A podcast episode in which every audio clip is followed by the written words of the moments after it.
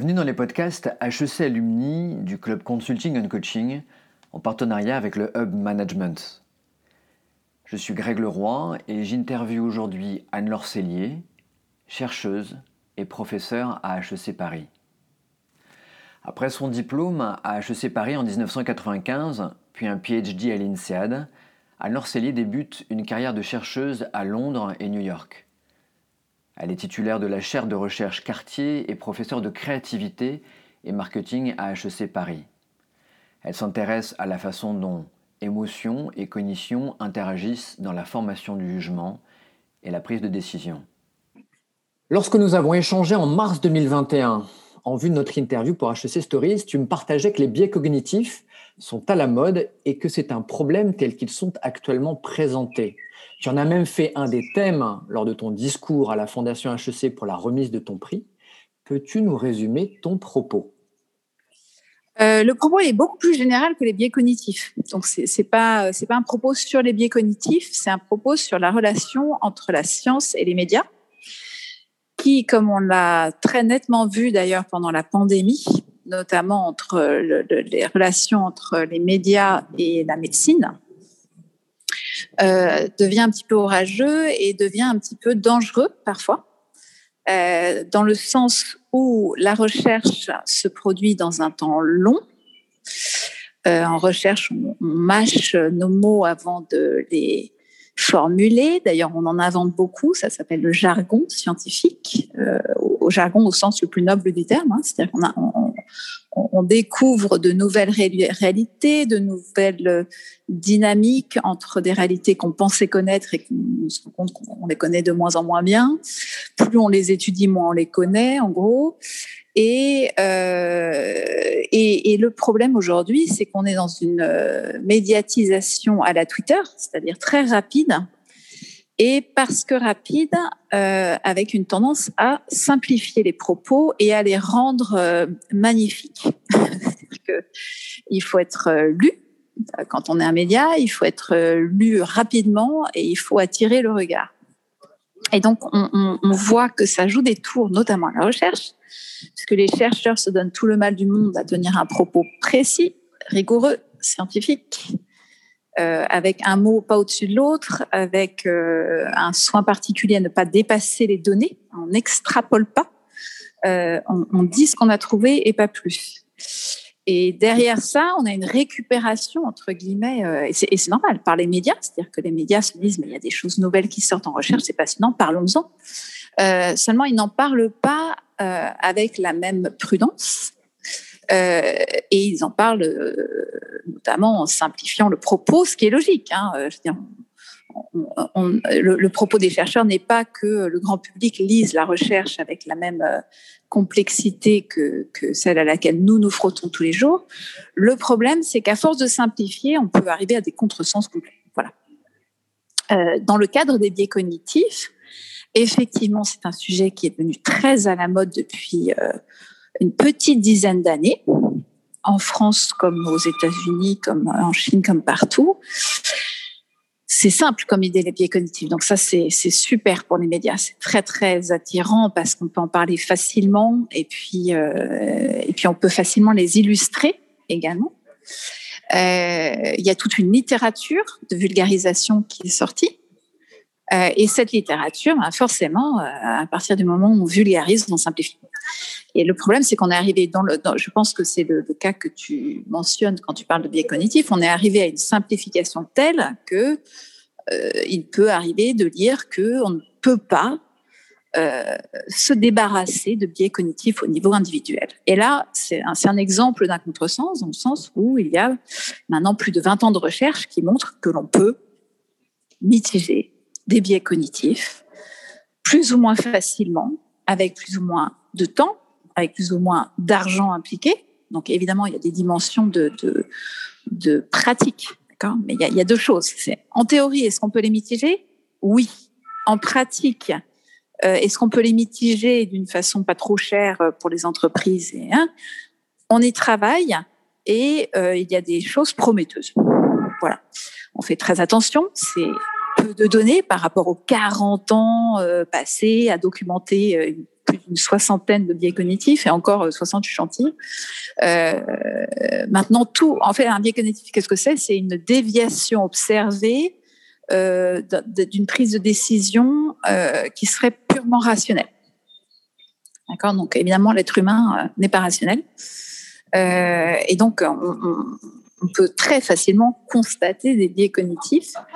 Voilà. Euh, et, c'est depuis plus récemment qu'on les cherche à les mitiger, hein, qu'on cherche à, trouver des interventions pour euh, les réduire ou les mitiger complètement. Voilà. Donc ces interventions existent. Euh, il y a beaucoup de fonds de recherche d'ailleurs dédiés à ce propos, puisque c'est une des questions les plus importantes actuellement, surtout en management, puisque ces biais ont été montrés euh, particulièrement délétères en management, en médecine, sur le plan militaire, etc. Donc voilà, mon propos il est beaucoup plus général que les biais cognitifs, mais effectivement le biais cognitif est un bon exemple, mais ce n'est qu'un exemple, Grégory. Hein. Pas, je suis pas en croisade sur les biais cognitifs particulièrement. Euh, c'est un sujet où je vois euh, le problème se poser, mais je, viens de publier un article sur un tout autre sujet où le problème s'est également posé. Euh, donc euh, attention de ne pas réduire le propos au biais cognitif. C'est un propos beaucoup plus général et, et, et, je pense encore une fois que le grand public est capable de voir le problème aujourd'hui après la pandémie euh, parce qu'on a pu voir des échanges entre un professeur Raoult, euh, le Lancet, les médias au milieu qui savaient pas où donner de la tête et les répercussions désastreuses que ça a eu en termes de prise en charge de la pandémie conviction et tes recherches montrent que le cerveau est incroyablement fin, évolutif et créatif, mais qu'il y a des contextes challengeants. Alors que d'autres, bien sûr, je caricature, hein, d'autres pensent que le cerveau est obsolète, figé et prévisible, en tout cas dans le contexte de notre société moderne, et notamment à cause de ses biais. Est-ce que tu peux nuancer cette dichotomie euh, sur la base de, vos recherches et de cette publication 2019 et euh, ce qui en a suivi euh, après dans la communauté scientifique Alors, oui et non, dans le sens où, alors, de peut-être tout simplement définir ce que cette recherche a, a apporté, hein, dans quelle mesure est-ce qu'on a fait ou est-ce que nous pensons, et la communauté scientifique qui nous a évalué pense que nous avons fait avancer le schmilblick, pour, euh, pour prendre une expression populaire. Donc, un des biais cognitifs les plus délétères, euh, connu actuellement s'appelle le biais de confirmation. C'est un biais qui se manifeste euh, par une tendance que nous avons à confirmer ce que nous croyons déjà. D'accord? Si je pense, par exemple, euh, qu'il ne faut pas se vacciner contre la Covid parce que les, vaccins, c'est méchant, il y a de l'aluminium et des tas de cochonneries dedans, je vais avoir tendance à lire des articles dans les médias, par exemple, qui prennent ce point de vue-là d'accord, et à, ignorer complètement les articles qui auraient tendance à dire que le vaccin est quelque chose de bénéfique euh, dans le contexte actuel. Bon, ça c'est le problème de départ. Et puis alors on peut s'imaginer euh, tous les domaines dans lesquels ce biais se manifeste, c'est absolument partout. Ça, c'est vraiment euh, euh, le biais euh, qu'on pointe du doigt euh, bah, à l'arrivée de la Covid, quand on pensait que le, virus allait s'arrêter en Italie et ne pas rentrer en France, c'est du biais de confirmation. Hein. On continue à penser que tout va bien se passer comme avant. Hein, alors qu'il est évident que le virus va entrer sur le territoire euh, s'il n'y est pas euh, déjà entré.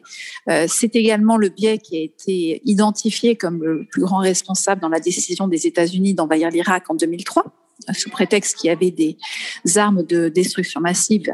Euh, et en fait, on s'est rendu compte que dans l'approche de la problématique, les US euh, avaient cherché à confirmer, chercher toutes les toutes les informations qui pouvaient confirmer l'hypothèse qu'il y aurait pu y avoir des euh, armes de destruction massive, euh, au lieu de chercher des preuves que peut-être ces fameuses armes pouvaient être autre chose que des armes de destruction massive.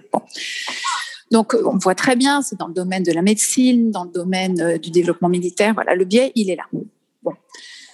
Jusqu'à présent, euh, il y a eu plusieurs euh, interventions pour mitiger ce biais qui ont été testées, qui ont été testées en laboratoire, et certaines ont marché en laboratoire. Je me suis intéressée à l'une d'entre elles, que j'ai vu présenter en 2017, je crois, euh, et qui avait déjà été euh, éprouvé dans un article scientifique de 2015, mais qui était un article en labo. Et je me suis dit, bon, c'est bien gentil les labos, mais vous savez comment c'est les labos, ça, on contrôle 150 variables, donc c'est pas la vie réelle exactement. C'est très pratique pour savoir les mécanismes hein, qui entrent en jeu, mais euh, pour savoir si quelque chose va marcher dans la vraie vie, euh, ça va pas très loin.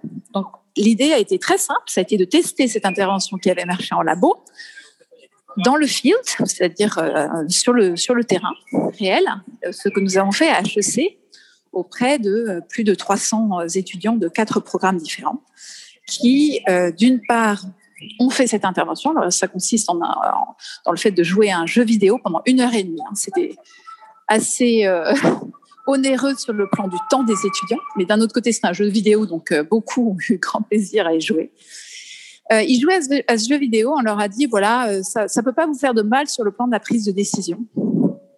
Et puis, indépendamment de ce jeu vidéo, dans un de leurs cours, ils n'avaient aucune idée que cela avait un rapport avec le jeu vidéo, et ça c'est très important, dans un de leurs cours, un de leurs profs leur a sorti de derrière les fagots, un beau jour, un cas à résoudre en 45 minutes. Et ce cas est plus ou moins euh, une adaptation de la décision de la NASA euh, en 1986 de lancer ou non la mission Challenger. Alors ça, c'est un grand exemple de biais de confirmation. Hein. Pour rappel, c'est une mission qui a été envoyée alors que la température extérieure n'aurait jamais dû le permettre. C'était absolument clair dans les données.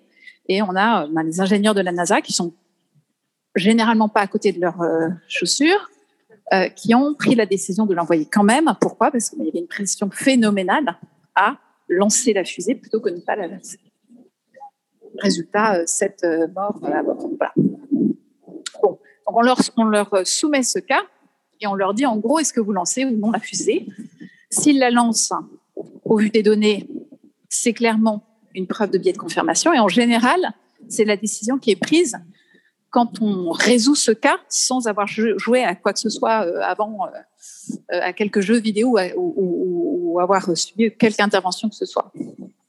Et donc, on a comparé en fait des étudiants qui ont résolu le cas avant de jouer le jeu, au jeu vidéo, pardon, et je parle plus français, et ceux qui avaient joué au jeu vidéo avant de résoudre le cas. Et on a constaté que les étudiants qui avaient joué aux jeux vidéo parfois deux mois avant de résoudre le cas avaient 19%, euh, ce qui est fortement significatif, 19% euh, de probabilité moindre de prendre la mauvaise décision. Donc, on a constaté dans, sur le terrain euh, une, à une nette diminution du biais de confirmation, donc à une mitigation de l'effet pour une partie de la population. Ça ne veut pas dire on, ne mitige pas l'effet chez tout le monde, hein, ça n'existe pas, mais on a une intervention qui marche. C'est pour ça qu'on dit qu'elle est prometteuse. On fait très attention à ce qu'on dit, on dit qu'elle est prometteuse, qu'il faut refaire d'autres études dans d'autres pays, sur d'autres populations, etc., etc. Alors j'ai eu l'occasion d'échanger avec Daniel Kahneman sur cette étude. Euh, et il était, euh, son évaluation était euh, très Daniel Kahneman d'ailleurs. Euh, euh, c'était, je suis conditionnellement enthousiaste. Enthousiaste parce que oui, c'est phénoménal, surtout sur le biais de confirmation. C'est une excellente nouvelle on peut voir, on peut spéculer sur des raisons pour lesquelles ce jeu aurait marché. Je ne vais pas entrer peut-être dans ce niveau de détail, mais voilà, ils pouvaient voir comment ça pouvait marcher. Mais pareil, hein, on se dit, voilà, on va attendre. En science, il est très important d'attendre 10, 20 ans, le temps que 5, 6, 7 fois, on constate de la même manière des effets significatifs, peut-être d'ampleur, de magnitude différente, hein. euh, ou peut-être euh, dans certains pays ça marche, dans d'autres ça marche pas, pour des raisons qu'on identifie au fil du temps. Et au bout de 20 ans, on a à peu près un truc qui se tient en termes d'intervention pour mitiger le biais de confirmation. Et Donc ça, c'est ce qu'on a, ça c'est ce qu'on a montré. Et effectivement, il m'est arrivé de parler euh, notamment avec des PDG qui me disaient ah mais je pensais que euh, les biais cognitifs, on n'arrête pas de dire que c'est impossible de les mitiger au niveau individuel. Je mais, quelle idée saugrenue Qui vous a dit ça ah ben, Dans les journaux, euh, dans les bouquins de vulgarisation. Euh, c'est comme ça que c'est présenté. C'est-à-dire, c'est un truc qui est là, c'est la poisse, et on ne va pas s'en débarrasser. À moins de le mitiger organisationnellement. C'est-à-dire qu'en fait, vous mettez des garde-fous en place sur l'emploi organisationnel. C'est-à-dire qu'au lieu d'avoir une personne qui prend la décision, vous en mettez cinq. Comme ça, euh, vous diminuez mécaniquement la probabilité que personne ne voit le problème. Voilà. Et alors, en parlant de coûts et de temps, ça prend beaucoup de temps et ça coûte très cher. mais bon, mais c'est aussi ça, peut marcher aussi. Oui, il y a des façons organisationnelles de gérer ces biais cognitifs, mais il existe également des solutions individuelles que la communauté scientifique est actuellement en train de développer. Laissez-nous le temps de travailler, de mâcher cette fois les mots dans notre bouche et on aura des choses à proposer. Donc on a un discours à la fois plus agnostique en science, plus nuancé, mais aussi plus optimiste. Hein c'est pas tout noir ou tout blanc. C'est pas aussi simple que ça la vie. Euh, voilà, comme on peut s'en douter, évidemment. Mais encore une fois, il me semble que euh, si, on, cherche à pointer du doigt sur les fautifs, ce ne sont même pas des individus, c'est plutôt euh, une tendance lourde à pousser la news en moins de 140 caractères pour caricaturer. Et là, forcément, on dit des bêtises. Avant de penser à débiaiser, est-ce que tu partages, comme Gary Klein et le champ des recherches en naturalistic decision making, le fait qu'en environnement réel, avec des, personnes expérimentées, eux, ils ne trouvent pas l'existence de biais cognitifs? Alors ça, c'est une question plus philosophique et je te propose de t'y répondre plus tard euh, parce que c'est une opinion que je peux te donner. Euh, je n'ai pas des données pour répondre à cette question directement, mais euh, je ne suis pas en désaccord avec eux, on va dire, du tout. je pense effectivement, et ça je, t'en avais parlé, je pense que les biais cognitifs sont largement l'héritage des merveilleuses organisations inhumaines que nous avons mis en place, mises en place depuis la révolution industrielle. Donc, euh, plus que mettre en question l'individu et des tares euh, éventuelles au niveau individuel de l'être humain, qui est un, un, décideur et un animal extrêmement subtil, extrêmement fin, et qui a réussi à s'adapter à, à peu près tout depuis 200 000 ans, euh, effectivement, je pense qu'il y a lieu de se poser la question de euh, est-ce que c'est pas la faute aux organisations, aux environnements complètement artificiels qu'on a mis en place et qui finalement font fauter entre guillemets les individus et donner l'impression qu'ils ont des biais cognitifs? Dans certains cas, hein, attention, le biais de confirmation, je pense qu'il est là, il est solide. Donc, par rapport à cette question de, de Gary Klein, Là, en fait, j'y repensé par rapport à notre première conversation sur l'interaction entre les médias et la science. Donc, Gary Klein euh, dit observer qu'il ne voit pas euh, auprès de, personnes expérimentées d'expression de, biais cognitifs. C'est possible. Euh, est-ce que ça signifie que les biais cognitifs n'existent pas? Bien évidemment que non. Euh, donc, je pense qu'il faut rendre à César ce qui lui appartient. Daniel Kahneman et Amos Tversky, d'ailleurs, ils étaient deux, n'oublions pas. Amos Tversky, malheureusement, nous a quittés prématurément. Euh, dans les années 70, se sont rendus compte qu'il existait des irrégularités comportementales hein, en termes de prise de décision, qu'ils ont décidé d'appeler des biais cognitifs, puisque le statu quo, en fait, l'attente euh, du côté des, personnes qui jugeaient euh, la qualité des décisions était que les décisions humaines étaient rationnelles. On s'embête à entraîner des étudiants en école de commerce, à prendre des cours de statistiques, à être rigoureux, etc. etc. Euh, alors tout ça pour que ce soit dégommé d'un coup d'un seul par un biais cognitif qui nous apparaît irrationnel de, de prime abord, c'est quand même dommage. Donc Daniel Kahneman et Amos Tversky ont rendu un service immense à la science. Immense. Et en appelant ça des biais cognitifs, ils nous ont permis de nous rendre compte que, euh, contrairement à ce que nous pouvions penser ou prévoir, le comportement humain était beaucoup plus bruyant. Alors, bruyant, en fait, le mot est très mal choisi, était beaucoup plus biaisé puisque c'est du bruit qui va systématiquement dans la même direction. D'accord? Par exemple, dans le biais de confirmation, on est systématiquement biaisé vers les croyances que nous avons déjà, hein, ex euh, et donc on tire la couverture à nous pour camper un peu sur nos positions. Mais ça, c'est phénoménalement important.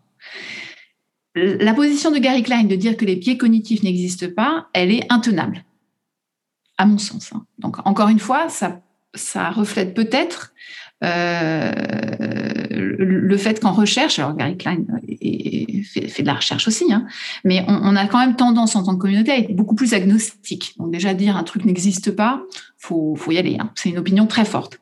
Euh, je, suis convaincue que les biais cognitifs existent. Il a aucun problème, il n'y a aucune question là-dessus. Euh, Kahneman les a documentés, les a documentés largement, et il s'est frotté à la difficulté de s'en débarrasser. D'accord? Euh, même avec des experts. Donc, il y a de la recherche qui montre que des personnes particulièrement intelligentes et bien dotées sur le plan cognitif euh, ont au moins, au moins autant la tendance à montrer des biais cognitifs, sinon plus que des personnes moins bien équipées. Donc ça, ça invalide, par exemple, le propos de Gary Klein. Je pense que ce qui est intéressant dans Gary Klein, et là encore, on revient à notre, à notre discussion toute première sur la relation entre les médias et la science. En science, c'est tout à fait normal qu'on se fasse des ping-pong de prise de position extrême. D'accord? Donc, euh, position extrême, l'homme est rationnel, ce qui arrive avec euh, Daniel Kahneman, il dégomme ça. Non, regardez, euh, on, vous montre prospect theory, euh, on n'évalue pas de la même façon les gains et les pertes, parce que les pertes, ça fait mal. Voilà, c'est ce qu'on appelle le loss aversion bias. Et d'ailleurs, on vous montre, il y a une soixantaine d'autres biais qui existent. Et d'ailleurs, encore aujourd'hui, il y a beaucoup de recherches qui sortent, qui découvrent de nouveaux biais. Donc, voilà. donc c'est un énorme service. Donc, c'est normal qu'au bout d'un moment, avec tous ces biais à gauche, à droite et au centre, il y ait quelqu'un, et c'est assez sain aussi, qu'il y ait quelqu'un dans le domaine qui dise on va arrêter là avec ces biais cognitifs, euh, stop, euh, il y a peut-être des populations qui ne les exhibent pas. Ça, je suis d'accord. Qu'il y ait que les biais cognitifs ne soient pas universellement tous euh, appliqués à l'ensemble de l'humanité, Absolument, c'est, à mon sens, c'est évident. D'accord? Donc, pour l'instant, qu'est-ce qu'on a trouvé? Qu'est-ce qu'on sait? Que ces biais cognitifs existent, qu'il y en a beaucoup, qu'il y en a qui vont être plus difficiles à enlever que d'autres, qu'il y en a qui vont être plus universels que d'autres. Hein, c'est un petit peu, ça me fait penser un peu à la recherche sur les émotions. Hein, on, a, Paul Ekman qui euh, a fait euh, beaucoup de, des premières recherches sur les émotions humaines et, qui a montré, qui a notamment essayé de faire une taxonomie des émotions euh, humaines et qui s'est rendu compte, à sa grande surprise, hein, parce qu'au début on se disait bah, les émotions c'est les émotions, c'est humain, c'est tout le monde. Ben non, il y a des sociétés humaines qui n'exhibent pas certaines émotions. Par contre, il y a des émotions qui sont universelles. Par exemple, le dégoût, c'est universel. On va en Papouasie, on va au fin fond de la forêt amazonienne, un bébé a l'air dégoûté s'il y a un truc qui lui plaît pas. Bon, il y a d'autres émotions, comme par exemple la surprise. Il y a même un débat si est-ce que la surprise est une émotion ou une pensée. Alors, c'est un débat qui, qui fait rage depuis 20 ans. Euh, il y a qui dit, bah si, c'est la surprise est toujours doublée d'une émotion, donc c'est une émotion en fait. Hein. je veux dire, on va pas, on va pas, on va pas euh, tergiverser là-dessus. C'est une émotion. Et puis il y en a d'autres qui disent non, c'est une cognition, c'est une pensée. La pensée est surprenante, et du coup, ça donne lieu à euh, une, un, un relâchement émotionnel derrière, si vous voulez. Bref, tout ça pour dire que c'est compliqué, comme la plupart des choses. Mais les biais cognitifs, c'est pareil, à mon sens. C'est-à-dire qu'il y a des biais cognitifs qui sont universels. Euh, si tu me demandes le biais de confirmation, je pense que c'est un biais universel. Donc, ça n'a rien à voir avec, avec le fait d'être expérimenté ou non, avec le fait euh, d'être dans telle ou telle organisation ou dans tel ou tel environnement. Euh, ça peut être aggravé, je pense, par certains environnements et ça peut être atténué quelque peu ou significativement avec quelques interventions, mais c'est là. C'est quelque chose qui existe. Il y a d'autres biais, euh, comme le sunk cost bias, par exemple, qui peut disparaître très facilement. Alors là, on explique à quelqu'un le sunk cost bias, euh, et du jour au lendemain, vous avez des personnes qui sortent des salles de cinéma quand les films sont mauvais, qui arrêtent de lire des bouquins quand, euh, au bout de la cinquantième page, ils disent le bouquin n'est toujours pas n'a toujours pas démarré, j'arrête. les séries télé, on est oui tous en moyenne addicts, mais on est tout à fait capable de s'arrêter si c'est nul au bout d'un moment pour ne pas perdre notre temps. Donc, on voit bien qu'il y a des biais cognitifs traitables et il y en a d'autres qui sont beaucoup plus compliqués. Donc, les biais cognitifs, c'est une forêt de phénomènes et d'effets. et, pour l'instant, et Daniel Kahneman et Mostersky, ils ont juste dit, il y a ce truc. D'accord? C'est une forêt, et merci pour la forêt. Hein. on leur doit énormément d'avoir découvert, d'avoir révélé cette forêt. C'est tout à fait naturel sur le plan scientifique que euh, plusieurs individus, au bout d'un moment, disent Ah ben non, mais attendez, euh, il y a tel biais, euh, des experts, moi dans le fil, je les vois pas. Super, génial, très bien, on avance. C'est pas, on n'est pas en train de dire que Daniel Kahneman s'est trompé. C'est pas la question. on est en train de qualifier parce que plus on avance, plus on accumule de données, plus on découvre le monde. C'est tout, c'est très simple. Et donc, encore une fois, on revient, si tu veux, à la, première conversation qu'on a eue euh, autour des médias, c'est-à-dire que le média qui s'empare d'un débat comme ça, il dit Ah, Carrie Klein est contre euh, Daniel Kahneman. Alors, oui, il est contre sur un plan intellectuel, mais je, suis assez certaine que Gary Klein respecte grandement Daniel Kahneman et lui-même, euh, euh, ça, m'étonnerait que son statement soit euh, aussi, aussi universel que ça, de dire les biais cognitifs n'existent pas. c'est sexy hein, de dire un truc comme ça, hein. tout de suite on a l'attention des médias. Alors là, du coup, il se passe un truc. Hein. Mais, mais, mais, là, je, je, je pense que c'est tout simplement intenable. En revanche, il est très sain de dire oui, on a découvert des biais cognitifs, oui, c'est difficile de débiaiser. En français, l'expression est, malencontreuse, mais euh, c'est difficile de mitiger ces biais, euh, mais c'est possible. Difficile ne veut pas dire impossible. Voilà il, nous faut du temps maintenant, il faut réfléchir, il faut comprendre les mécanismes qui donnent lieu à ces biais. Euh, on a, ne l'oublions pas, la neuroscience qui arrive au galop, qui nous, parce que alors avec, Daniel Kahneman, j'ai eu l'occasion d'en parler. Je dis pour, moi le problème de biais de confirmation, c'est un problème visuel. C'est une visualisation du monde qui, par défaut, il faut changer. Donc il faut changer la vue d'un problème. Voilà. et là-dessus, il a dit absolument si on parle de visualisation, je pense que euh, m'apparaît assez euh, probable que euh, les connaissances en neurosciences, et notamment comment l'imagerie d'une situation est faite, qu'est-ce qui s'active au niveau du cerveau, qu'est-ce qui rentre en ligne de compte, va pouvoir nous renseigner énormément sur comment changer ça, potentiellement. Il y a tellement de choses qu'on ne sait pas. Voilà. Donc tout ça fait que effectivement, lorsqu'un PDG aujourd'hui me dit les biais cognitifs, c'est euh, impossible d'en venir à bout, je bouillonne parce que euh, déjà ce n'est pas vrai aujourd'hui, euh, mais a fortiori, je pense que dans 50 ans, on aura énormément évolué sur le sujet. Quel pont tu fais avec la première partie de ta réponse où tu expliquais que peut-être que cela serait le contexte de l'industrialisation et du management qui créerait euh, des euh, biais slash défauts chez les humains? Euh, C'est difficile de le résumer avec des exemples précis, mais les, organisations humaines ne sont pas très humaines. Elles ne sont pas on sait qu'elles ne sont pas en tous les cas de type tribal. Qu'une organisation, une entreprise n'est pas une tribu. Une tribu fonctionne très bien.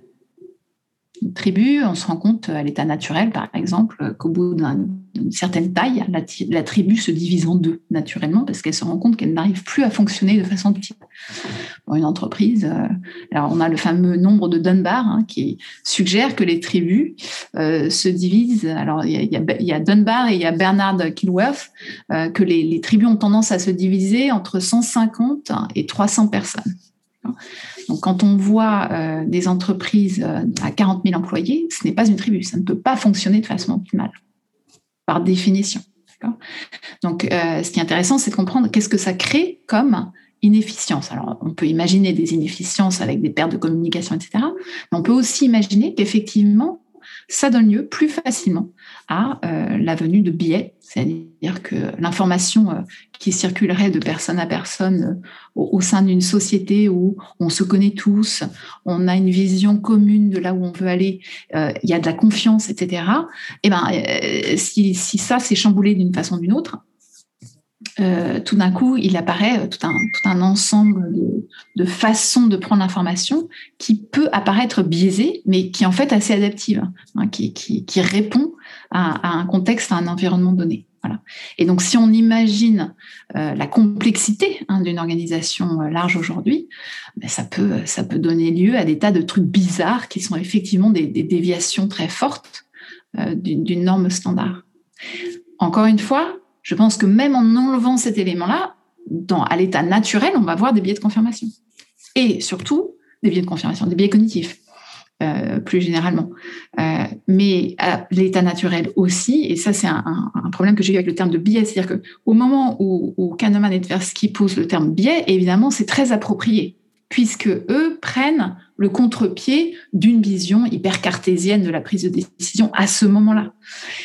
Euh, mais euh, un biais cognitif, un biais de confirmation, c'est ce qui a poussé aussi les Portugais à se lancer sur un océan dont ils pensaient qu'ils allaient tomber à un moment donné parce qu'ils atteindraient le bout du monde. Hein. Euh, et ils l'ont fait quand même parce qu'ils étaient optimistes. Hein. Le fait de croire qu'on peut aller toujours plus loin, le fait qu'un entrepreneur se lance dans son entreprise alors que tout le monde le traite de fou, c'est bien parce qu'il est persuadé, il s'accroche à sa croyance que ça va marcher. Et parfois, ça marche. Donc, euh, un, monde sans euh, billet de confirmation serait peut-être un monde très triste, où il ne se passerait pas grand-chose. Donc, il y a aussi ça à, contrebalancer. Donc, je ne sais pas si je, suis claire dans, la façon d'exposer les faits, mais il, faut comprendre conscience, il y a une raison pour laquelle on appelle les choses telles qu'on les appelle. Généralement, cette raison est ancienne, elle est historique et elle fait partie d'une conversation que les médias ont beaucoup de mal à s'approprier puisque c'est une conversation qui va durer 60 ans. Donc, quand on dit euh, oui, il y a un bouquin euh, qui vient de sortir euh, qui résume 60 ans de recherche, voilà, on a pris la, la, la, conversation entre des centaines de chercheurs et on l'a écrabouillé pour en faire quelque chose de simple à comprendre. Et au passage, euh, évidemment, on a, euh, bah, on a dû couper des cheveux et, un petit peu trop, euh, parfois. Un de tes champs de recherche, c'est l'innovation. Qu'est-ce que tu réponds à ceux qui pensent, en prenant les biais cognitifs, que le cerveau, il est obsolète, figé et prévisible? Euh, je, bah, je, je, oh là, je vais paraître très extrême. Euh, ce point de vue est, tellement euh, aberrant que je, ça m'intéresse pas beaucoup de, parler à des, personnes qui peuvent avoir ce point de vue-là. Euh, c'est une très mauvaise réponse que je te donne là. Mais penser que le cerveau humain est obsolète, alors que on, on, on, est une espèce qui est quand même qui a créé le feu en 80 000 avant l'ère actuelle, euh, qui est passé de vivre dans des cavernes à envoyer des petits rovers sur Mars pour récolter des cailloux euh, en, quelques milliers d'années. C'est phénoménal à quel point euh, nous ne sommes pas obsolètes et nous nous adaptons très bien. Alors, Aujourd'hui, il y a beaucoup de technologies, ça va très vite, l'innovation va très rapidement. Donc effectivement, on se rend compte que il y a certaines technologies, par exemple le cerveau humain euh, est, est, trop lent par rapport à euh, sa compréhension de ce qui lui fait du bien ou du mal dans certains domaines. Un exemple euh, évident étant l'utilisation des téléphones portables chez les adolescents, euh, voilà, qui se font complètement avoir avec des adolescents qui atterrissent en clinique de détox de, de, des, écrans parce qu'ils en font trop. Alors oui, ces problématiques existent. Euh, de là à dire que le cerveau est obsolète, non, ça je n'y crois pas une seconde. Et d'ailleurs, je pense que assez rapidement, d'ailleurs on le voit déjà, hein, la génération suivante, elle s'est déjà adaptée, elle regarde moins euh, certains écrans, c'est-à-dire que là où on, avait des comportements navrants avec euh, le contenu euh, sur Internet qu'on regardait il y a quelques années, les générations qui montent là, elles perdent plus de temps, hein, elles sont pas stupides. Hein. on se rend compte qu'il y a finalement une adaptation assez appropriée, assez intelligente, et que les, populations vont vers des sites qui leur apportent quelque chose. Alors, je, je ne dis pas qu'il ne se passe pas des mouvements sociaux complètement hors de proportion à cause des médias sociaux, etc tous ces problèmes existent, il va falloir les gérer. Mais euh, de, là à dire que le cerveau humain est obsolète, euh, enfin, c'est une position qui, est extraordinairement dingue. Ça me fait penser un petit peu aux, chercheurs qui disaient que le cerveau humain, c'est un muscle hein, qu'il fallait entraîner le cerveau humain comme un muscle. Si vous dites à un neuroscientifique aujourd'hui euh, que le cerveau humain est un muscle, hein, il, va, vous gifler, mais, plusieurs fois. Et il aura raison. on, commence à peine à comprendre les soubresauts du cerveau humain même en neurosciences, avec les meilleurs outils, on arrive à voir ce qui s'active, on, arrive à, à, voir quelles substances euh, circulent euh, et dans quelle mesure. On voit qu'il y a plus de dopamine, moins de dopamine que quand on voit un écran avec euh, une vidéo sympa. Bah, il y a de la, dopamine qui est, qui est lâchée, que quand on fait du, du sport, il y a des endorphines qui sont, qui sont lâchées, etc. Mais ce n'est rien du tout. on commence à peine à comprendre ce qui se passe au niveau du cerveau.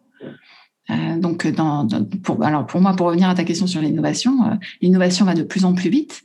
Euh, on regarde ce qui se passe dans le domaine de la santé, les progrès qu'on fait, qui sont des pas de géant. On se rend même pas compte à quel point le monde est en train de changer phénoménalement, de telle sorte que dans, dans 20 ans, il n'y a pas un expert au monde qui est capable de te dire ce qu'on saura, parce que c'est exponentiel le progrès.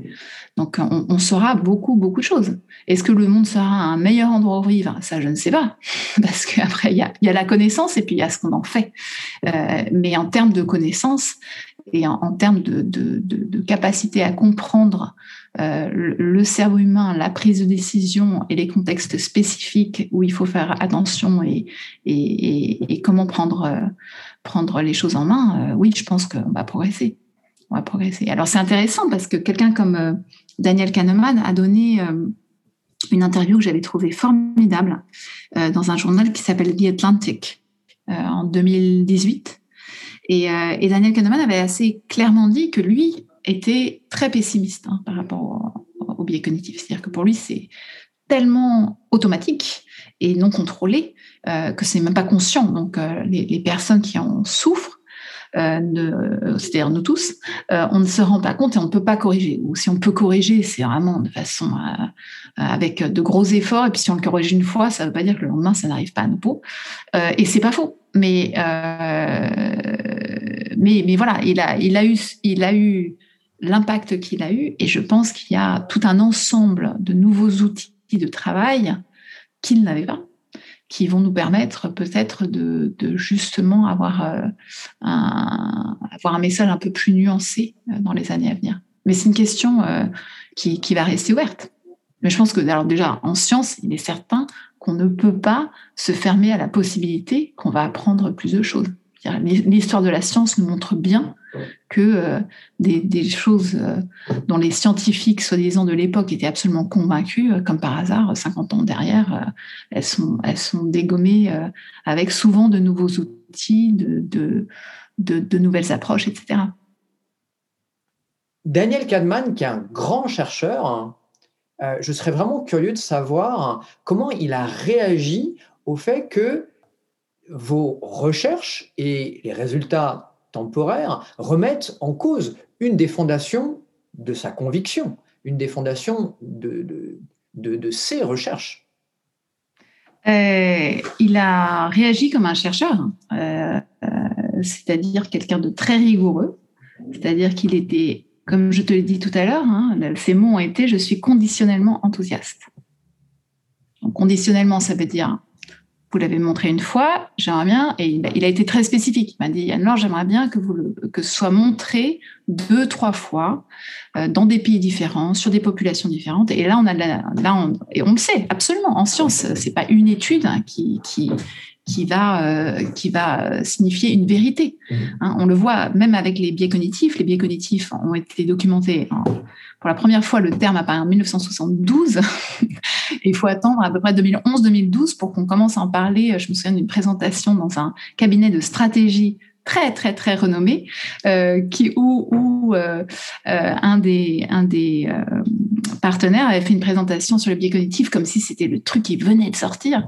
Euh, et effectivement, ça venait de sortir parce qu'au bout de 40 ans, oui, on pouvait commencer à dire certains trucs euh, de, façon fiable. Donc là, en, en debiasing, en, débiaisement, il y, a, encore énormément de choses à faire avant qu'on puisse, de façon euh, solide, faire quelque affirmation que ce soit.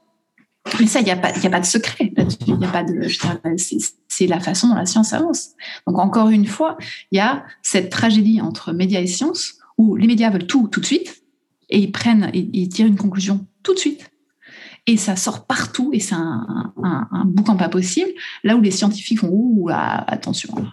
Donc, euh, Anne-Laure et ses copains ont trouvé euh, un effet qui marchait en haut de leur campus, là, à Julian-Josas. Euh, on va voir si on arrive à le reproduire à Hong Kong dans une population totalement différente. On va prendre à la Gary Klein des experts et on va voir si ça marche sur des experts, etc., etc. Et c'est ça qui est intéressant c'est d'être d'accord, d'être en désaccord. C'est le pilier de la conversation entre scientifiques. Nous ne sommes jamais d'accord. Et c'est ça qui fait que c'est le piment de la vie. C'est-à-dire qu'à chaque, pas que nous faisons, on se remet en question, on se dit, mais tiens, euh, qu'est-ce que j'ai pu faire, euh, qu'est-ce que j'ai pu faire euh, mal ou, ne, pas, ne pas avoir vu au moment où j'ai testé ce que j'ai testé. Donc, par exemple, et là, je te parlais d'un papier qui vient de sortir il y a quelques jours, euh, en 2013, il y a un papier extraordinaire qui est sorti, qui a montré que la seule présence d'un téléphone portable entre deux personnes qui font connaissance, comme toi et moi, là maintenant, euh, la seule présence d'un téléphone portable entre nous euh, compromettrait la qualité de la relation qui se développe entre nous. de façon significative. Hein. Attention, un article, deux études, bam. Alors, je ne sais pas si tu imagines les implications que ça peut avoir. il y a des téléphones portables partout, euh, dans toutes les salles de réunion, euh, à, l'ONU, euh, dans les discussions de est-ce qu'on, est-ce qu'il y a une tension, comment on résout la tension, il y a des téléphones portables sur toutes les tables. donc évidemment, quand cet article, est sorti, il a résonné énormément dans le domaine scientifique, au sein de la, communauté scientifique, que c'était partout. C'était sur CNN, le Financial Times, enfin, du jour au lendemain, il fallait qu'on enlève absolument les téléphones portables du milieu. Et d'ailleurs, il y a certaines entreprises où, avant de rentrer dans une réunion, il y a une boîte où on dépose son téléphone portable, un peu comme dans les saloons hein, au XIXe siècle. C'est on, laisse les armes à l'entrée, on rentre et puis là on va avoir une, réunion de qualité. Bon, euh, c'est dit, mais c'est formidable cet effet. Et, vraiment, je, me suis dit, c'est assez formidable. C'est possible. Hein. Il y a des effets formidables qui arrivent euh, en psychologie. Et pourquoi pas hein. Pourquoi pas un téléphone euh, Finalement, on n'a jamais eu cette technologie euh, qui peut sonner à n'importe quel instant, hein, qui, peut, qui peut effectivement distraire, même quand elle est silencieuse. et donc, avec une étudiante d'HEC Paris, Claire Linares, qui est brillante et qui va sortir sur le marché cette année, je pense que ça va très bien se passer pour elle, on, a cherché à voir si la seule présence du téléphone pouvait, de la même façon, euh, compromettre la créativité. Donc, imagine, euh, on, se rencontre tous les deux pour se faire un brainstorming euh, structuré et développer un nouveau produit pour HEC, un nouveau programme, d'accord? Et on a un portable entre nous. Est-ce que la présence du portable ou l'absence du portable change la donne? On a fait trois études, on n'a trouvé aucun effet sur la créativité, zéro ni, positif ni négatif. Que le portable soit là ou pas, ça ne fait aucune différence. Et surtout dans ces études, on avait euh, pris euh, la précaution de réintroduire les mesures originales euh, de qualité d'interaction entre deux personnes qui ne se connaissent pas. Et on avait des, échantillons assez importants. Hein. C'était des études à 300 personnes à peu près à chaque fois. Et on n'a pas réussi à répliquer l'effet d'origine. Et là, c'est très intéressant parce que on a envoyé ces non-résultats. En général, en recherche, quand tu publies, tu publies des résultats. Publier des choses qui ne sont pas significatives, ça n'a pas beaucoup d'intérêt. Mais c'est très drôle parce que, et je pense que ça illustre vraiment bien cette tension toute moderne, hein, tout à fait actuelle entre les médias et la science. C'est-à-dire que maintenant, la science se sent obligée de publier des non-résultats pour atténuer des résultats qui ont été trop extrêmes. Et on, a, on vient de sortir euh, ce papier où on explique tout simplement, bah, c'est pas qu'on est en train de dire que le papier initial était une fraude, parce que j'ai eu déjà des journalistes qui m'ont approché en disant est-ce que vous dites que le papier initial a été un gros mensonge? Non, c'est pas de ça dont il s'agit. Il se peut qu'en Angleterre, dans le labo où ils ont fait ces études en 2012, à un moment où les portables n'étaient pas encore complètement euh, euh, dans les mains de tout le monde, dans les âges des participants à cette étude, effectivement, la, survenue d'un portable euh, était encore quelque chose de neuf et donc qui suffisait à altérer la qualité d'une interaction. En 2018, c'est fini. Ou cinq ans plus tard, au moment où on a collecté nos données, il n'y avait plus rien, c'est tout. c'est pas grave. On n'est pas en train de dire c'était des mauvais chercheurs, ils ont, ils ont dit quelque chose de pas bien. Non, ce qui n'a pas été bien, c'est que les médias ont monté ça en chantilly et que ça a été partout indiqué comme si c'était la fin du monde. Et là, quand on a un message comme ça qui sort dans les médias, c'est très difficile derrière de dire euh, excusez-nous en fait on a on a essayé de répliquer et ça marche pas parce que je, vais jamais être cité avec ce, avec ce papier autant que le papier original ne l'a été évidemment c'est ça le problème c'est que euh, les médias veulent de la news euh, sexy toi en tant que chercheuse quel est le conseil que tu peux donner au grand public ou aux formateurs slash consultants slash coach sur quelles données peut-on utiliser pour en faire quelque chose concrètement dans, euh, dans la vie en entreprise? Euh, Il faut attendre beaucoup de données. C'est-à-dire qu'il y a une vraie réflexion, déjà quand il y a une ou deux études, euh, ça ne devrait pas concerner le grand public. C'est horrible à dire. Donc oui, alors nous on a nos effets de debiasing. Ça commence, à debiasing, c'est pas tout nouveau, hein. mais notre effet, par exemple à nous sur notre étude sur le biais de confirmation, il y a deux études en tout. Il y a celle en labo dont je te parlais tout à l'heure et celle dans le field. c'est mieux qu'une, euh, mais c'est pas encore quatre ou cinq. Donc effectivement, je pense qu'il y aurait lieu de prévenir. Attention, c'est un, il y a cet effet qui a été montré, qui est très intéressant, qui intéresse beaucoup la communauté scientifique. Et à la limite, tu fais un article de fond sur le débat dans la communauté scientifique aujourd'hui, mais jusqu'à ce que ce soit validé scientifiquement, c'est-à-dire dans le temps scientifique, qui n'est pas un article ou deux articles, mais plutôt cinq ou dix, euh, on va laisser ça comme une hypothèse et on va garder ce qu'on sait aujourd'hui. D'ailleurs, c'est ce qui se passe. Hein. Big Bang Theory, si tu demandes à des astrophysiciens, ils sont à peu près tous d'accord pour te dire que c'est certainement pas ce qui s'est passé. Euh, et il y a, une, y a une, une, euh, tout, un ensemble de théories alternatives pour lesquels il n'y a pas assez de données pour démontrer que c'est telle ou telle autre explication qui serait la meilleure. Donc, on reste à Big Bang. Et tous nos enfants apprennent. J'ai mes filles qui ont eu un cours sur Big Bang Theory hier, et, ça m'a fait sourire. Et je dis bon bah voilà, ça c'est la, version officielle en ce moment. Sachez que dans le monde scientifique, il y a 20 histoires alternatives qui circulent, et c'est très rigolo, avec des univers des balles de ping-pong, des univers parallèles, enfin, on s'éclate. Donc, c'est, je pense qu'il y, a, euh, il y a eu un glissement avec le passage à Twitter et à l'Internet et les TED Talks et toute cette, appropriation finalement du fait scientifique par le grand public qui a oublié de rappeler deux, trois choses sur bah, pourquoi est-ce que déjà on met du temps avant de devenir un scientifique. On, apprend, ça s'apprend euh, à, à, regarder les choses avec euh, euh humilité, en restant agnostique, en disant bon, voilà, alors un Daniel Kahneman est très pessimiste, mais faut-il forcément l'être? Euh, et bien sûr qu'il y aura une relève avec des gens plus optimistes que d'autres, et puis d'autres qui vont rester côté Kahneman. Il y aura des Gary Klein qui vont dire les biais cognitifs n'existent pas. Et tout ça, c'est très important. Euh, c'est très sain dans une communauté scientifique, hein, parce qu'on a tous ces piliers. A, bien évidemment, aucun d'entre eux ne détient la vérité. En fait, c'est ça aussi que le grand public a tendance à mal comprendre. Euh, on a tendance à, dire la, la science, c'est la vérité. Alors, quand il s'agit de mathématiques et d'évaluer les existences de trous noirs, oui, parce que c'est mathématique. Quand on parle de comportement humain, il faut savoir qu'on parle de proxies, hein, d'approximation. Le comportement humain, il n'est pas, euh, pas une science dure.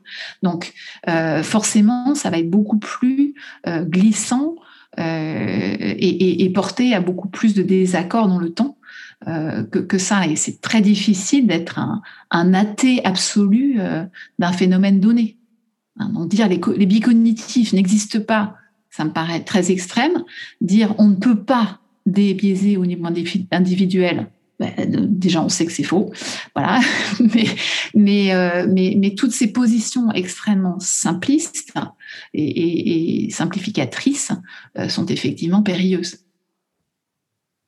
Et donc la, recommandation, c'est d'attendre, malheureusement, et puis de se renseigner. Et puis à la limite, il y a des, chefs d'entreprise que je trouve géniaux d'ailleurs, hein, qui nous demandent en recherche de venir dans leur entreprise tester des trucs. Et là, on est dans de l'expérimentation pure. On sait qu'on risque de ne rien trouver parce que, rappelons-le, on est des chercheurs, on n'est pas des trouveurs. Donc la plupart du temps, ce qu'on recherche ne donne rien. Ça, c'est quelque chose, on sait. Nous ne sommes pas des consultants où les consultants sont payés pour qu'il arrive un truc. Euh, nous sommes des chercheurs, donc on reste très agnostique et on dit voilà, nous, on sait ce qu'on sait jusqu'à maintenant. Euh, on est optimiste ou pessimiste et on a envie d'aller de, voir ce qui se passe si on fait ça. on fait ça. Souvent, il se passe rien et parfois, il se passe un truc. Et là, ça relance la boule pour euh, encore dix ans où, d'autres chercheurs vont dire est-ce que ce truc se passe vraiment, etc. etc. Donc, l'article qui a montré que euh, la seule présence du téléphone était toxique, il était formidable parce qu'il a lancé tout un débat qui est très important. Alors, est-ce que c'est la présence peut-être n'est pas importante, mais par contre, un téléphone qui sonne, qu'est-ce que ça fait? Des notifications qui sonnent, qu'est-ce que ça fait? Alors ça, on sait que les notifications, par contre, c'est terrible, désastreux. Il faut absolument enlever les notifications des téléphones. tout ça, ça arrive par euh, trial and error. Hein, on y va, euh, on y va, on voit, on voit ce qui marche, on voit ce qui marche pas. C'est la nature de la science. Et c'est vrai que quand, quand c'est pris de façon individuelle par les médias, c'est-à-dire ils se penchent sur une étude, on perd toute cette richesse, toute cette conversation derrière. Est-ce que la course à la publication, la course aux étoiles, est-ce que c'est quelque chose qui fragilise euh, et ou remet en question le modèle de la recherche pour qu'on puisse s'appuyer sur des bases saines Alors, euh, je pense que ça, c'est largement dépassé. Alors, une bonne nouvelle, c'est quelque chose qui est sorti tard dans les médias. Euh, donc oui, ce problème de, la, de, la, de ce qu'on appelle la crise de la réplicabilité. Hein, qui, a, qui est surtout tombé en sciences sociales, hein, parce que euh, mentir sur des données en, physique ou en mathématiques, ça va être un peu plus difficile. Euh, mais effectivement, en sciences sociales, comme c'est du comportement humain, on peut parfaitement dire, euh, bah, tiens, un tel a répondu ça et pas ça. Et, donc, je montre ce que je veux montrer et, je fais une carrière là-dessus. Donc, effectivement, on a eu, il y a une quinzaine d'années maintenant, hein, un ensemble de très grands chercheurs qui avaient publié à fond, qui ont ont été euh, confondus parce qu'on on est tout à fait capable avec les outils statistiques actuels de voir ce qui est de la vraie donnée et ce qui est de la fausse donnée, ce qui est une très bonne nouvelle. Donc il y a eu euh, une petite secousse dans le domaine euh, et tout un ensemble de pratiques et effectivement toute une littérature qui est sortie, toute une conversation encore une fois entre scientifiques en disant euh, il faut pas autant de papier que ça. Hein. je veux dire le, chercheur qui publie deux trois publications alpha, c'est-à-dire le top du top euh, par jour, par an, pardon, euh, par jour, euh, ce serait de la caricature, mais par an, ça, arrive. C'est bizarre, c'est pas normal. Hein, on n'a pas, encore une fois, on est des chercheurs, on n'est pas des trouveurs. Donc, en général, si on a une, une alpha une fois dans les trois ans, c'est déjà, déjà bien. Hein. on, a, on, a, on a bien bossé. et donc, on, on, a vu une espèce d'envolée comme ça du nombre de publications qui était un petit peu bizarre et qui effectivement était un peu une victime d'un système d'incentives au niveau de la titularisation, euh, qui fait que bah, y en a qui ont perdu la tête et qui voulaient absolument la teneur et qui étaient prêts à, à, faire le fameux p-hacking. Hein, c'est euh, l'expression est quasiment devenue euh, du, vocabulaire urbain maintenant, c'est-à-dire de produire les résultats qu'ils voulaient produire. Alors comment on fait? On exclut certains certains sujets, on met des covariètes auxquelles on n'avait pas pensé avant, et puis quand on les met, on se rend compte qu'on a les résultats qu'on voulait, donc on va les mettre et après on va on va changer la théorie pour dire qu'en fait, euh, on avait pensé les mettre dès le début, des, choses comme ça. Donc ça, c'était une pratique euh, extrêmement répandue, effectivement. Et puis, à partir du moment où c'est extrêmement répandu, bah, tout le monde le fait, hein, puisque tout le monde le fait, donc tout le monde le fait. Et, euh, et, effectivement, ça nous a fait beaucoup de bien, cette crise de réplicabilité. Donc aujourd'hui, il y a tout un ensemble de processus très bons qui sont en place. C'est-à-dire que, par exemple, on doit dire, avant de collecter les données, toutes les analyses qu'on va faire, avec les covariates, etc. Donc, tout ce genre de pratique a disparu euh, de facto. Il est encore possible, si quelqu'un est un, hacker euh, fin, euh, de faire ces données. il y a toujours n'importe quel domaine, même il y a 400 ans, dans le domaine de la science, il y avait des gens qui étaient frauduleux. Hein. Je il n'y a, pas de problème. et, je pense que le, domaine de la science se tient beaucoup mieux aujourd'hui. Hein, c'est beaucoup plus sain, avec toujours ce problème de la titularisation hein, qui ne va pas partir. C'est-à-dire que ben, à un moment donné, on est obligé d'être évalué pour obtenir la titularisation, et donc euh, on va aller, euh, on va aller regarder combien de, quel impact on a eu sur un domaine donné. On va compter le nombre de citations que nous avons, etc. Donc évidemment, euh, les personnes vont chercher à publier des résultats complètement fantastiques pour être citées plein de fois pour pouvoir arriver à la tenure. Ça, c'est clair qu'on on a toujours ce genre d'individu, mais beaucoup moins aujourd'hui. Je pense que vraiment là, euh, on, a perdu beaucoup de personnes qui s'amusaient à ce petit jeu-là. Et, puis, puis aujourd'hui, on a vraiment des statisticiens. On est obligé de poster toutes nos données hein, en ligne. Hein. donc, nos données sont transparentes, ce qui n'était pas le cas il y a 10 ans encore. Hein. Euh, donc, le jour où je soumets un article, je soumets toutes les données avec, de telle sorte que euh, on a des, renifleurs de mauvaises données qui passent. On a une espèce de police qui passe et qui voit tout de suite si, si l'effet tient ou pas. Où est-ce que toi, tu vas tirer aussi euh, tes, sources d'inspiration? Euh, euh, Je pense à Dan Ariely parce que c'est quelqu'un d'innovant. Je pense à Daniel Kahneman. Ah. Je pense à. J'aime beaucoup Dan Ariely. Alors, non, alors c'est pas comme en, c'est pas comme en musique ou en, créativité où, où tu as tes inspirations comme ça. Pas vraiment. Euh, moi, j'aime bien lire toutes les recherches alpha. Alors ça, par contre, je, ne lis pas. Enfin, il y a une raison pour laquelle on a des journaux alpha, c'est que vraiment, il y a ça filtre des recherches qui ont été quand même très éprouvées où on sait que ça tient, quoi. Euh, euh, et j'aime bien me nourrir au contraire de beaucoup de choses très très différentes. J'aime beaucoup Daniel Kahneman. Enfin, j'ai envie de dire qui n'aime pas Daniel Kahneman. Hein. C'est comme ne pas aimer Bach. Je veux dire, bon, voilà. Euh, euh, j'ai eu la chance de le rencontrer. Je l'ai rencontré qu'une fois, euh, d'ailleurs grâce à un de mes collègues d'HEC, hein, Olivier Siboni, qui m'a fait le rencontrer. Euh, on a effectivement ce luxe d'avoir toutes les conférences. on a ce luxe aussi d'avoir des experts qui sont vivants. Hein. Je suis fille d'un pascalien, un spécialiste de Blaise Pascal, c'est moins rigolo. Hein, quand vous travaillez, vous êtes un expert sur une personne qui est morte il y a 300 ans en mélangeant des petits papiers dans les pensées et que c'est à vous de remettre tout dans l'ordre, c'est l'enfer. Euh, donc, euh, un des grands plaisirs de, notre communauté, c'est qu'on peut s'appeler, on peut zoomer.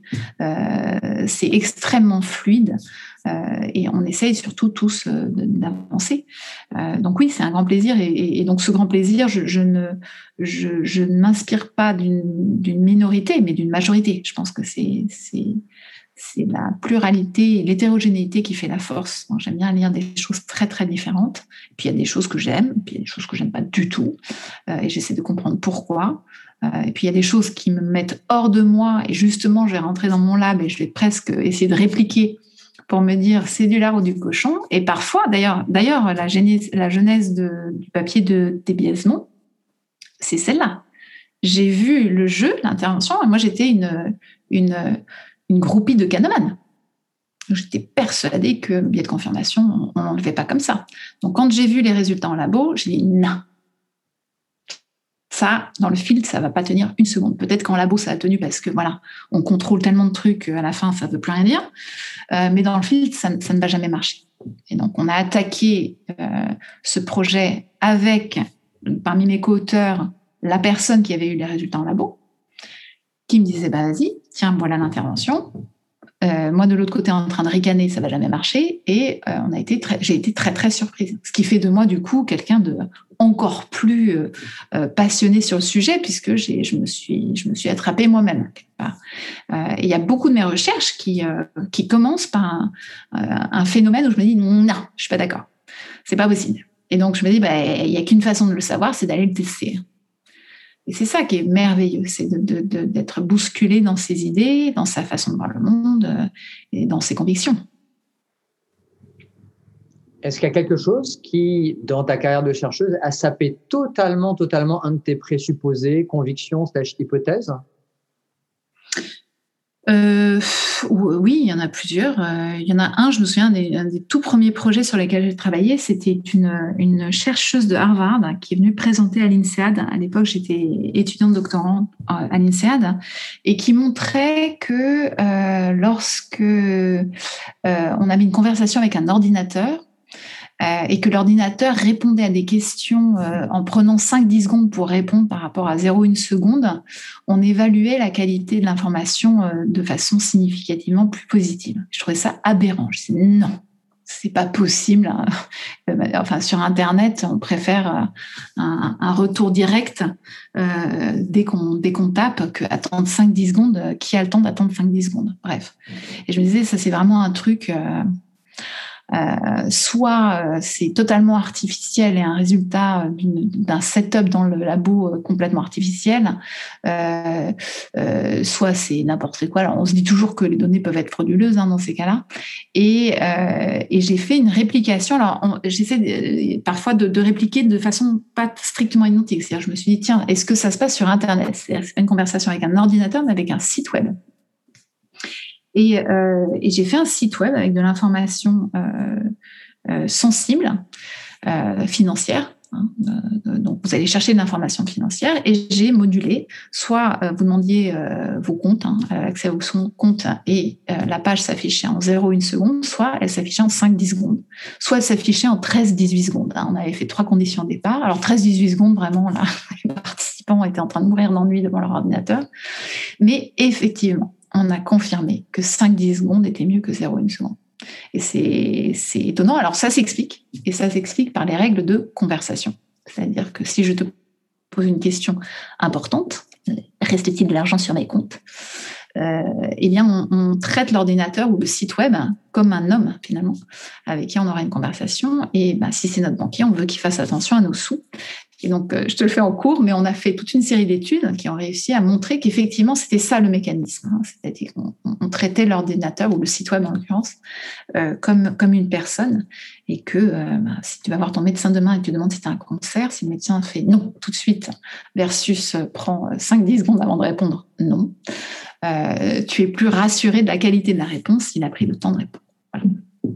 Donc euh, ça, ça a été, ça, ça m'a dégommé parce que j'étais vraiment euh, là, franchement, sur la navigation sur Internet. D'ailleurs, euh, dans les entreprises aujourd'hui, encore, tu as tu as certaines entreprises où il y a une alarme qui sonne en interne lorsque le temps de, de téléchargement d'une page excède 3-4 secondes.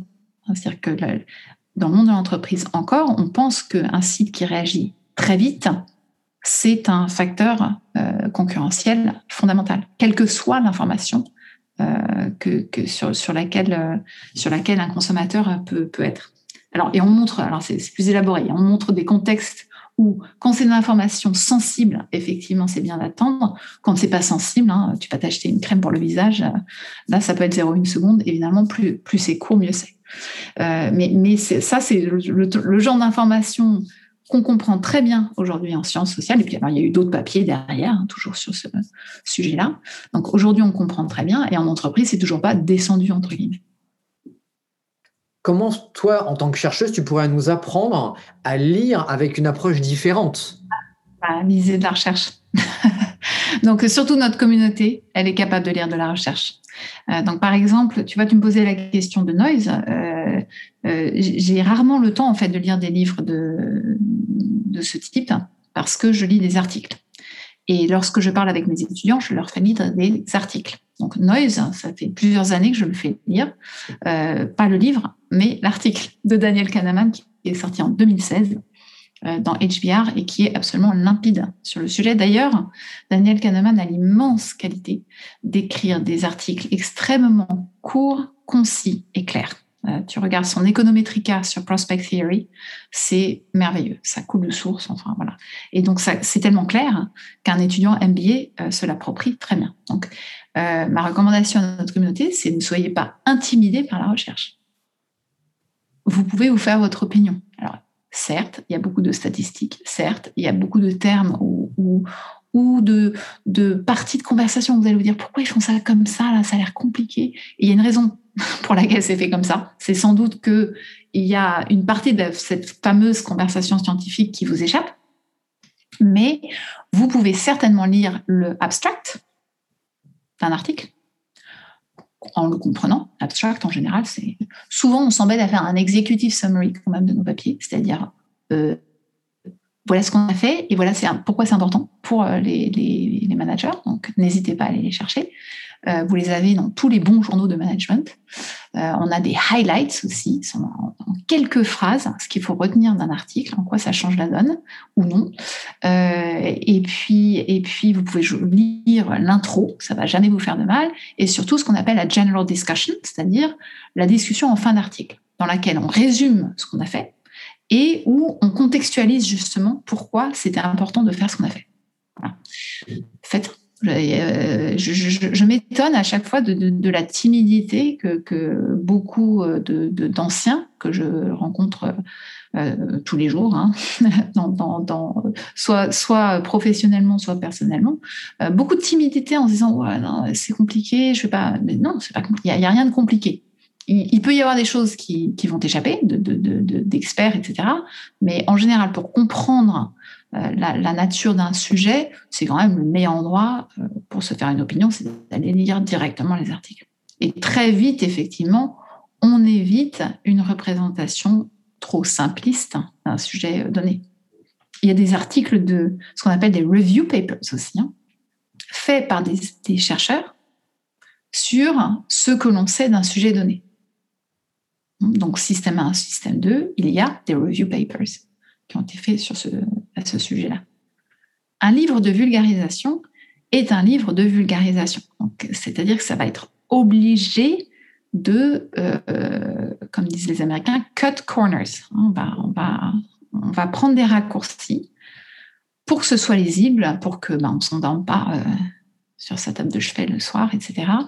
Euh, et, malheureusement, il y a d'abord des livres de vulgarisation qui sont écrits par des gens qui ne sont pas des chercheurs, donc ça, par définition, ça, en parlant de biais, ça introduit un sacré paquet.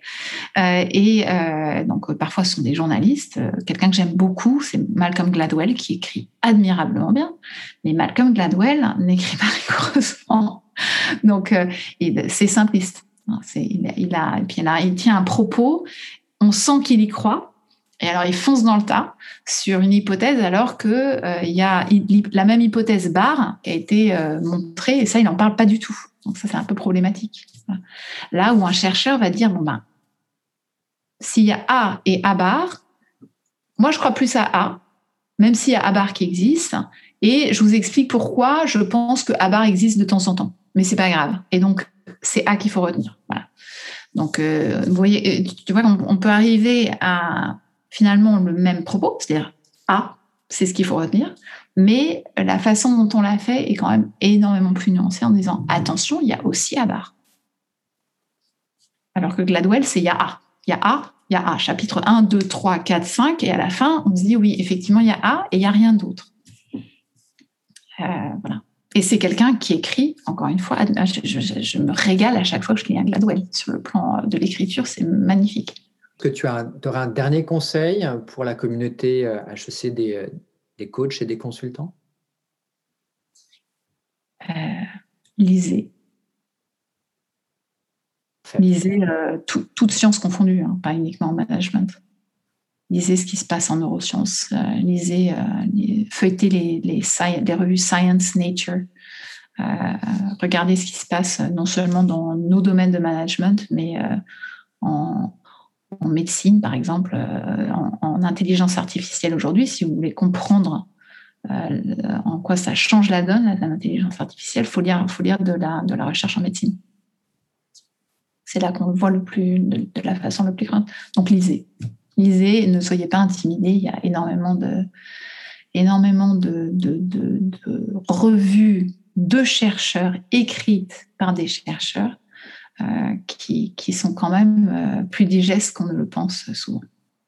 Encore une fois, je pense que, le, comme, comme je te le disais en tout début d'interview, je pense que le propos, ce qui peut être intéressant et une vraie piste de réflexion, si tu veux provoquer la réflexion, je pense que la réflexion, c'est pas sur les biais cognitifs, pas biais cognitifs, bouquin, pas bouquin, c'est pas ça. Tout ça, ce sont des, des épiphénomènes, si tu veux, qui n'ont finalement pas tellement d'importance. Mais je pense vraiment cette tension entre médias et sciences, aujourd'hui. Et donc, en tant que lecteur, là où euh, il y a 20 ans, on pouvait lire Le Monde et on pouvait lire euh, Science Magazine et, euh, c'était bon. aujourd'hui, il faut aller lire directement la recherche. Et euh, il y, a des sources. Hein. Tu prends The Conversation, je crois qu'on en avait parlé. C'est une plateforme de chercheurs, fait par les chercheurs. Il n'y a pas un non-chercheur qui contribue à ce truc. Et d'un coup d'un seul, tu as des articles. Alors c'est moins waouh, hein. c'est pas c'est pas voici, hein. il n'y a pas un truc dingue. Mais euh, c'est un propos beaucoup plus nuancé, tous azimuts. Hein. tu verras, tous les sujets sont couverts. Euh, et c'est passionnant parce que tout d'un coup, tu te rends compte que c'est qualifié, on ne met pas un mot au-dessus de l'autre, euh, encore une fois. Et donc là, tu as, vraiment des pistes de réflexion. et je pense que la plupart du, grand public est tout à fait capable de lire les travaux de recherche dans beaucoup de sciences. Alors, je dis pas en biologie, mais même regarde, à quel point euh, le grand public a été intéressé dans tout ce qui était ben, le mécanisme d'ARN ou le mécanisme euh, AstraZeneca, hein, tout, de suite, hein, dès que, dès que c'est important, euh, d'un coup d'un seul, tu deviens euh, quand même vachement bon à comprendre. Alors peut-être pas euh, le détail de comment ça marche ou comment on a réussi à découvrir ça, mais au moins, qu'est-ce qui est important à retenir, en fait quel, quel, vaccin, au final, vaut-il mieux prendre à mon âge et si je suis enceinte, pas enceinte, etc. Donc, donc voilà, on voit bien que c'est aussi une question de motivation. Et donc, je me réjouis. Enfin, ce que je vois, c'est qu'il y a vraiment euh, l'apparition de nouveaux médias, déjà, comme The Conversation.